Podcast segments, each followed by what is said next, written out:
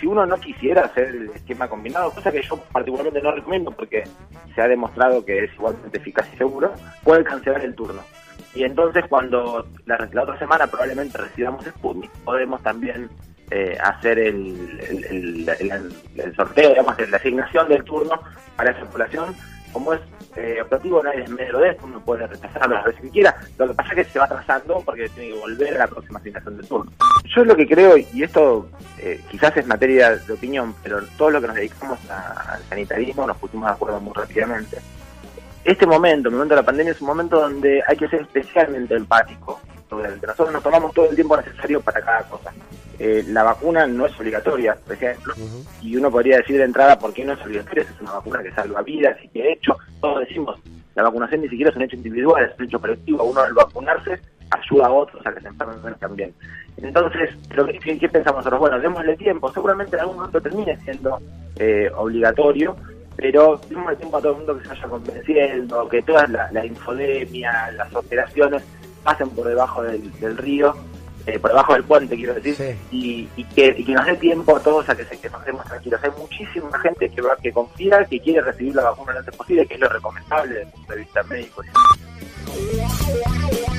Bueno, hasta allí la palabra del ministro de Salud de la provincia de Buenos Aires, Nicolás Kreplak, dialogando en el día de ayer en AM750 con Víctor Hugo Morales. Bueno, eh, anticipando que se van a estar enviando 400.000 turnos del esquema de combinación de vacunas anti-COVID.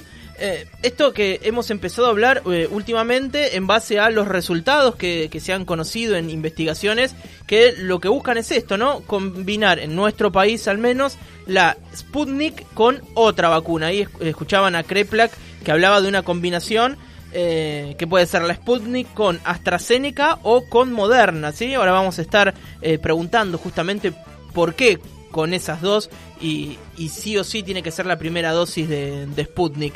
Bueno, me escuchaban a, Kreplak eh, que hablaba de esto, de es un momento en el que hay que ser especialmente eh, empáticos y, confiar en la, en la campaña de vacunación y si uno puede completar el esquema de vacunación, meterle para adelante.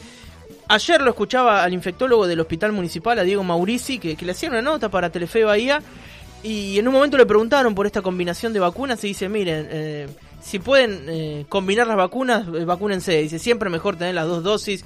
Yo, él ya está vacunado con dos dosis. Dice, yo si tuviese que vacunarme eh, de manera combinada, lo hago sin pensarlo, sin dudarlo. Y, me parece que está buenísimo poder llevar esa seguridad. Totalmente. Una, una voz autorizada, ¿no? Porque después encontrás un montón de chantas que andan dudando en los medios de comunicación que te dicen, eh, pero yo voy a ver porque yo soy un poco joven y yo tuve COVID y empiezan a especular medio raro y eso puede, no sabes quién te está escuchando y puedes hacer dudar a personas que eh, por ahí meten la pata si no se vacunan dos veces con un esquema combinado. Bueno, ¿para qué vamos a hablar nosotros del esquema combinado si podemos llamar a personas que verdaderamente saben? Bueno, es por eso que nos hemos puesto en comunicación con Eva Acosta. Ella es investigadora del CONICET y docente de la Universidad Nacional de Córdoba. Es especialista en inmunología y Eva está en línea. Eva, buenas tardes, ¿cómo estás? Virginia y José te saludan aquí en Radio Urbana. Hola, buenas tardes Virginia, buenas tardes José y buenas tardes a toda la audiencia. Gracias Eva por, por atendernos ayer te colgamos y hoy tenías ahí un problemita y sin embargo no nos atendiste, así que de verdad eh, te agradecemos mucho. Eh, Eva, contanos, digo, ahora hablamos de combinación, viste que cuando se ponen los, los temas así como en agenda, todos nos hacemos especialistas, hasta de los Juegos Olímpicos, bueno, ahora es de eh, combinación de vacunas. ¿Qué otras vacunas hay así como con más dosis que se pueden combinar? No sé, yo pienso en la de la hepatitis B, que son tres dosis es la primera que se me viene a la, mente que es que tiene como varias dosis. Eh, ¿Se ha dado en otros momentos de, la historia esto de, mezclar o, o cuando yo me vacuno tres veces con la de hepatitis pueden ser de tres laboratorios distintos? ¿O es la primera vez que se hace? ¿Se entiende? Sí, sí. Eh, eh, en realidad, en general, en, en, el caso puntual que, que vos comentaste, cuando, en la vacuna de, contra hepatitis B, los, los el esquema es homólogo, que quiere decir que las tres dosis son iguales y generalmente de un, de un mismo laboratorio.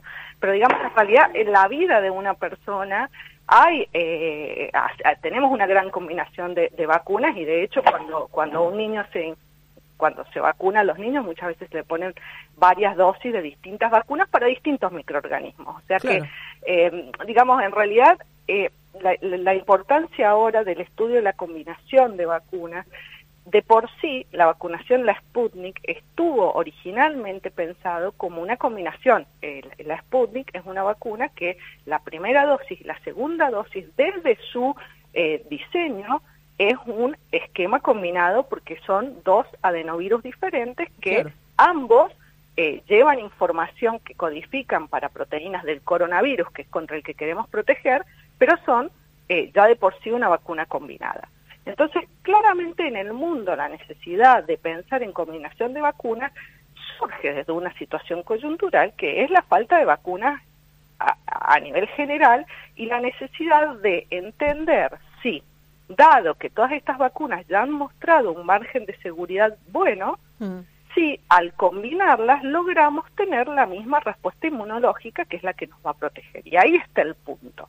Y ahí es donde las evidencias que han surgido a nivel internacional y que también tenemos evidencias a nivel local, muestran que la hipótesis de que la combinación de distintas vacunas podía llegar a ser igual de buena que el esquema original pensado eh, eh, originalmente, eso es la que estamos empezando a tener evidencias de eso, las suficientes evidencias para decidir avanzar frente a nuevas amenazas como pueden ser el surgimiento de nuevas variantes. Entonces, lo primero que se probó y que conocimos los resultados eh, de la ciudad de Buenos Aires y de la provincia de Buenos Aires fueron la combinación de Sputnik como primera dosis con AstraZeneca y eh, eh, con Sinopharm, que se están todavía investigando, y los resultados fueron alentadores y entonces se toma esa decisión. Pero, por ejemplo, nosotros en la Universidad Nacional de Córdoba y también la provincia de Buenos Aires estamos participando de un proyecto nacional donde se van a, se van a eh, evaluar otras combinaciones, o sea, ya no solo primera dosis de Sputnik combinada con las otras vacunas, sino, por ejemplo, también AstraZeneca, Sinopharm, todo con el objetivo de ver si eh, son seguras, que eso, eh, digamos, hay altas chances que así lo sea, porque así lo muestran las evidencias, pero también que la respuesta inmune que se genere sea igual o incluso mejor eh, eh, para enfrentar el coronavirus y particularmente las nuevas variantes. Eh, Eva, me, quedo con esto que decías recién, eh, vos decías igual, el esquema combinado es igual de bueno que si fuese todo con, el mismo laboratorio. Y, me surgen dos preguntas. Cuando decís igual de bueno, es esto, es igual, digo, no es ni más ni menos, es igual, digo, para despejar cualquier tipo de dudas. Y lo otro que quería preguntarte, perdón. Sí, sí, termina, termina la pregunta digo, si el esquema combinado funciona igual de bien en todas las personas, digo, independientemente de la edad, independientemente de si hay patologías previas. Sí, excelente tu pregunta. Eh, en realidad, el, estudio clínico al que yo hago referencia está eh, diseñado, cuando uno diseña un estudio clínico, tiene que diseñar cuántas personas va a reclutar, cuántos voluntarios va a reclutar, y para eso, bueno, se hacen estudios estadísticos y se eh, determina el número mínimo de personas con, el, con un determinado objetivo. En este caso, el objetivo es tratar de ver que la respuesta inmune sea no sea inferior. Puede ser que sea mm, igual o mejor, pero lo que se busca es que no sea inferior. ¿sí? Cuando si no da inferior, eso se va a considerar un resultado positivo. Con respecto a los distintos grupos de personas, al menos lo que se está evaluando en este estudio son diferencias etarias. Hay dos grupos personas de 18 a 59 años y personas mayores de 60 años, porque sí sabemos en inmunología que las personas, los adultos mayores, suelen tener eh, o pueden tener una menor respuesta, entonces es importante determinar la respuesta de cada grupo etario para tomar decisiones informadas. ¿eh? Entonces puede ser una combinación que resulte más favorable en personas más jóvenes y otra que resulte más favorable en adultos mayores y esa información es muy relevante para tomar decisiones sanitarias eh, adecuadas. Seguro. Eva, cuando se hacen estos estudios, ¿qué se evalúa? Digo, ¿qué peligros se evalúan? Imagino, o... No, en realidad, ¿qué se evalúa? La pregunta es así porque eh, imagino que se evalúa la, respuesta que tiene, ciertos peligros, y cuando hablamos de peligros, ¿qué hablamos? No sé, de trombosis, digo, ¿hasta, hasta cuándo puede ser Claro, los efectos adversos que ya se evalúan para cualquier eh, vacunas que se evaluaron para los, los esquemas eh, convencionales, le vamos a llamar así, mm. que, o originales, que son, bueno, dolor, cefalea, fiebre, malestar, esos son efectos adversos más moderados, que lo mismo se informa, hasta efectos adversos graves, ¿sí? Em, en general, no se esperan efectos adversos demasiado graves porque ya tenemos la experiencia acumulada de millones de personas vacunadas en el mundo con los esquemas originales, pero que no difieren sustancialmente. Y donde se pone más el foco es en los estudios de la respuesta inmune. Eh, se evalúa que la respuesta inmune sea igual de potente, tanto en la cantidad de anticuerpos, en la producción de anticuerpos, y también en algunos lugares vamos a evaluar la respuesta inmune celular, que es eso que ha surgido también en los medios, que es un poco menos conocido, pero que también es muy relevante para la protección.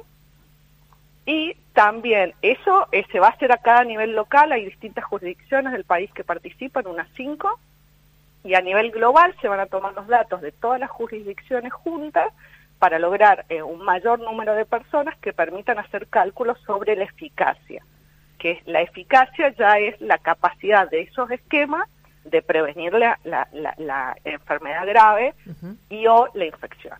Y para eso se hacen seguimiento de las personas, se hacen extracciones de sangre a tiempos puntuales para evaluar la respuesta inmune y se hace además seguimiento telefónico para evaluar los efectos adversos que pudiera haber y también el seguimiento de posibles infecciones. Muy bien. Teniendo en cuenta que ya tenemos aquí en el país la variante Delta, si bien no hay circulación comunitaria, me parece que, lo más prudente sería que la mayor cantidad de personas estén vacunadas dos veces, independientemente si es o no la misma vacuna que, le correspondía, ¿no? Digo, como recomendación a aquella persona que está vacunada con la Sputnik y que sabe que en los próximos días puede salirle el esquema de vacunación combinado.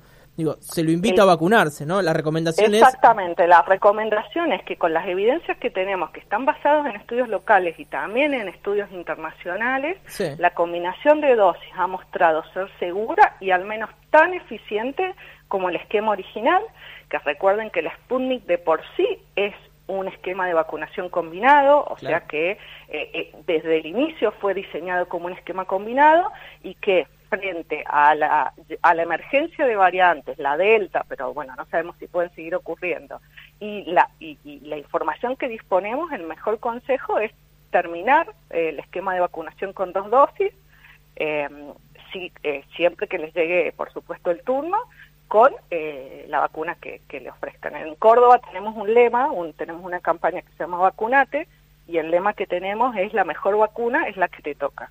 Y estamos convencidos que habiendo analizado la, seguridad y la eh, inmunogenicidad de las combinaciones, tenemos las evidencias suficientes para recomendar la combinación de vacunas.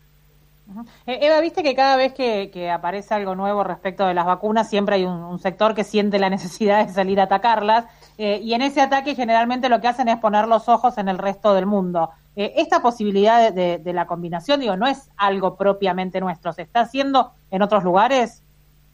Eh, en la combinación de vacunas, digamos, la, la, primera ministra de, Alemania, la, eh, Angela Merkel, eh, tuvo su esquema combinado con AstraZeneca y Moderna, que es una opción que, que, se está dando acá como segunda dosis, gracias a la llegada de la donación de Estados Unidos de la vacuna de Moderna. Canadá, incluso antes de que estuviera la información disponible tal cual la tenemos ahora, eh, ha hecho combinación de vacunas y muchos países están empezando a hacer combinación de vacunas, ya sea pensando en, la segunda dosis, en completar el esquema de segunda dosis, o pensando en terceras dosis, que es algo que puede llegar a darse en un momento, en algún momento, eh, pero digamos la vacunación de eh, la combinación de vacunas seguramente va a ser una realidad en muchos países del mundo, ya se ha dado, al menos en Canadá y en, en países de Europa ha habido combinación de vacunas y eh, como les digo, desde el punto de vista inmunológico y de la teoría, que por supuesto hay que validar con datos, eh, con datos certeros en, la práctica cotidiana, en la teoría las combinaciones de vacunas, si muestran en los márgenes de seguridad que estamos viendo, hasta incluso pueden llegar a presentar alguna ventaja frente a las variantes desde el punto de vista inmunológico con respecto a los esquemas homólogos, sobre todo porque son estos esquemas habituales tienen muy poca distancia de tiempo entre las dosis. Y, y, entonces en ese, en ese, en ese escenario, combinar vacunas puede llegar a ser mucho eh, más eficiente. Qué bárbaro. Eva, eh, dos últimas cortitas te, hago, que se me acaban de, ocurrir. ¿Qué pasa? Eh, por ahí leí algún informe que hablaba sobre las personas que tuvieron COVID y se vacunaron con la primera dosis de Sputnik, como que tienen, eh, están reprotegidos. ¿Es así? ¿Más protegidos que el que tiene el doble esquema de Sputnik? O, la verdad es que no. Los estudios que hay, los estudios que hay, no, eh, bueno, con Sputnik tenemos el caso de los estudios, los resultados de la doctora Gamarnik, pero con otras vacunas y digamos y básicamente eso lleva como a, considerar que es un comportamiento global muestra que las personas que se infectaron hmm. y que después recibieron una dosis de vacuna tienen niveles de protección de anticuerpos y de células eh, que son más altos que las personas que recibieron el esquema completo de vacunación. Tanto que en algunos lugares se aconsejaba, frente a la escasez de vacunas, que las personas que habían sido infectadas y habían recibido una dosis, se las dejara al final de la fila para completar el esquema. Nunca se planteó que el esquema no se completara, ¿sí? sino que no fueran priorizados en, el, en, una campaña de vacunación que en todo el mundo es complicada, digamos. Sí. Eh, entonces, digamos, el consejo es este. El consejo es que si las personas tienen la oportunidad de completar los esquemas, lo hagan, claro. pero probablemente mucho más importante completar los esquemas de aquellas personas que no tuvieron la infección que de las quienes las tuvieron. ¿sí? De todas maneras, como por ahí eso es muy difícil, el consejo sigue siendo que todas las personas completen los esquemas vacunación. ¿Han sido infectadas o no? O no. La última, Eva, y ya eh, te liberamos. Eh, hablaste de Córdoba, claro, y trabajás en la Universidad de Córdoba, y esto es casi un dato anecdótico lo que te voy a preguntar. Veíamos eh, movimientos antivacunas en Francia muy grandes, movilizaciones de miles de personas, y hacemos la comparación con Argentina, y si bien hay algún grupo antivacuna, la verdad es que difícilmente se vean esas movilizaciones, y la verdad que en la Argentina tenemos una gran aceptación de la campaña de vacunación, pero decían, pero en Córdoba, por ahí en los noticieros, estaban mirando los noticieros, decían, pero en Córdoba es como que está costando. ¿Es así?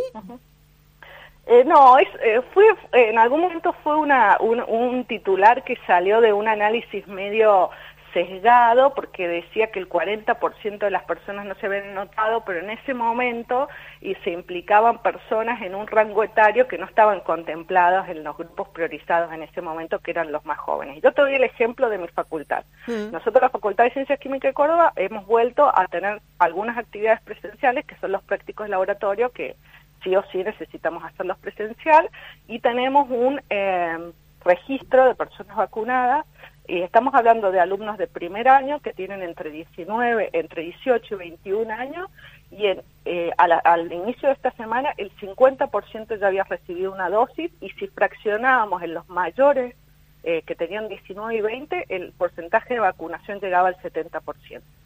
es decir, que yo creo que Siempre es necesario eh, las campañas de vacunación, es necesario insistir, pero como vos mismo dijiste, la Argentina tiene, un, digamos, una historia de eh, eh, adherir a los esquemas de vacunación, hay que poner el, el, ojo ahí, y sí creo que lo que va a ser necesario en todas las jurisdicciones, en todas las provincias, es llevar la, vacunación a, sitios donde por ahí la gente no está accediendo porque no accede a los sistemas informáticos para inscribirse, que ya lo están haciendo varias jurisdicciones.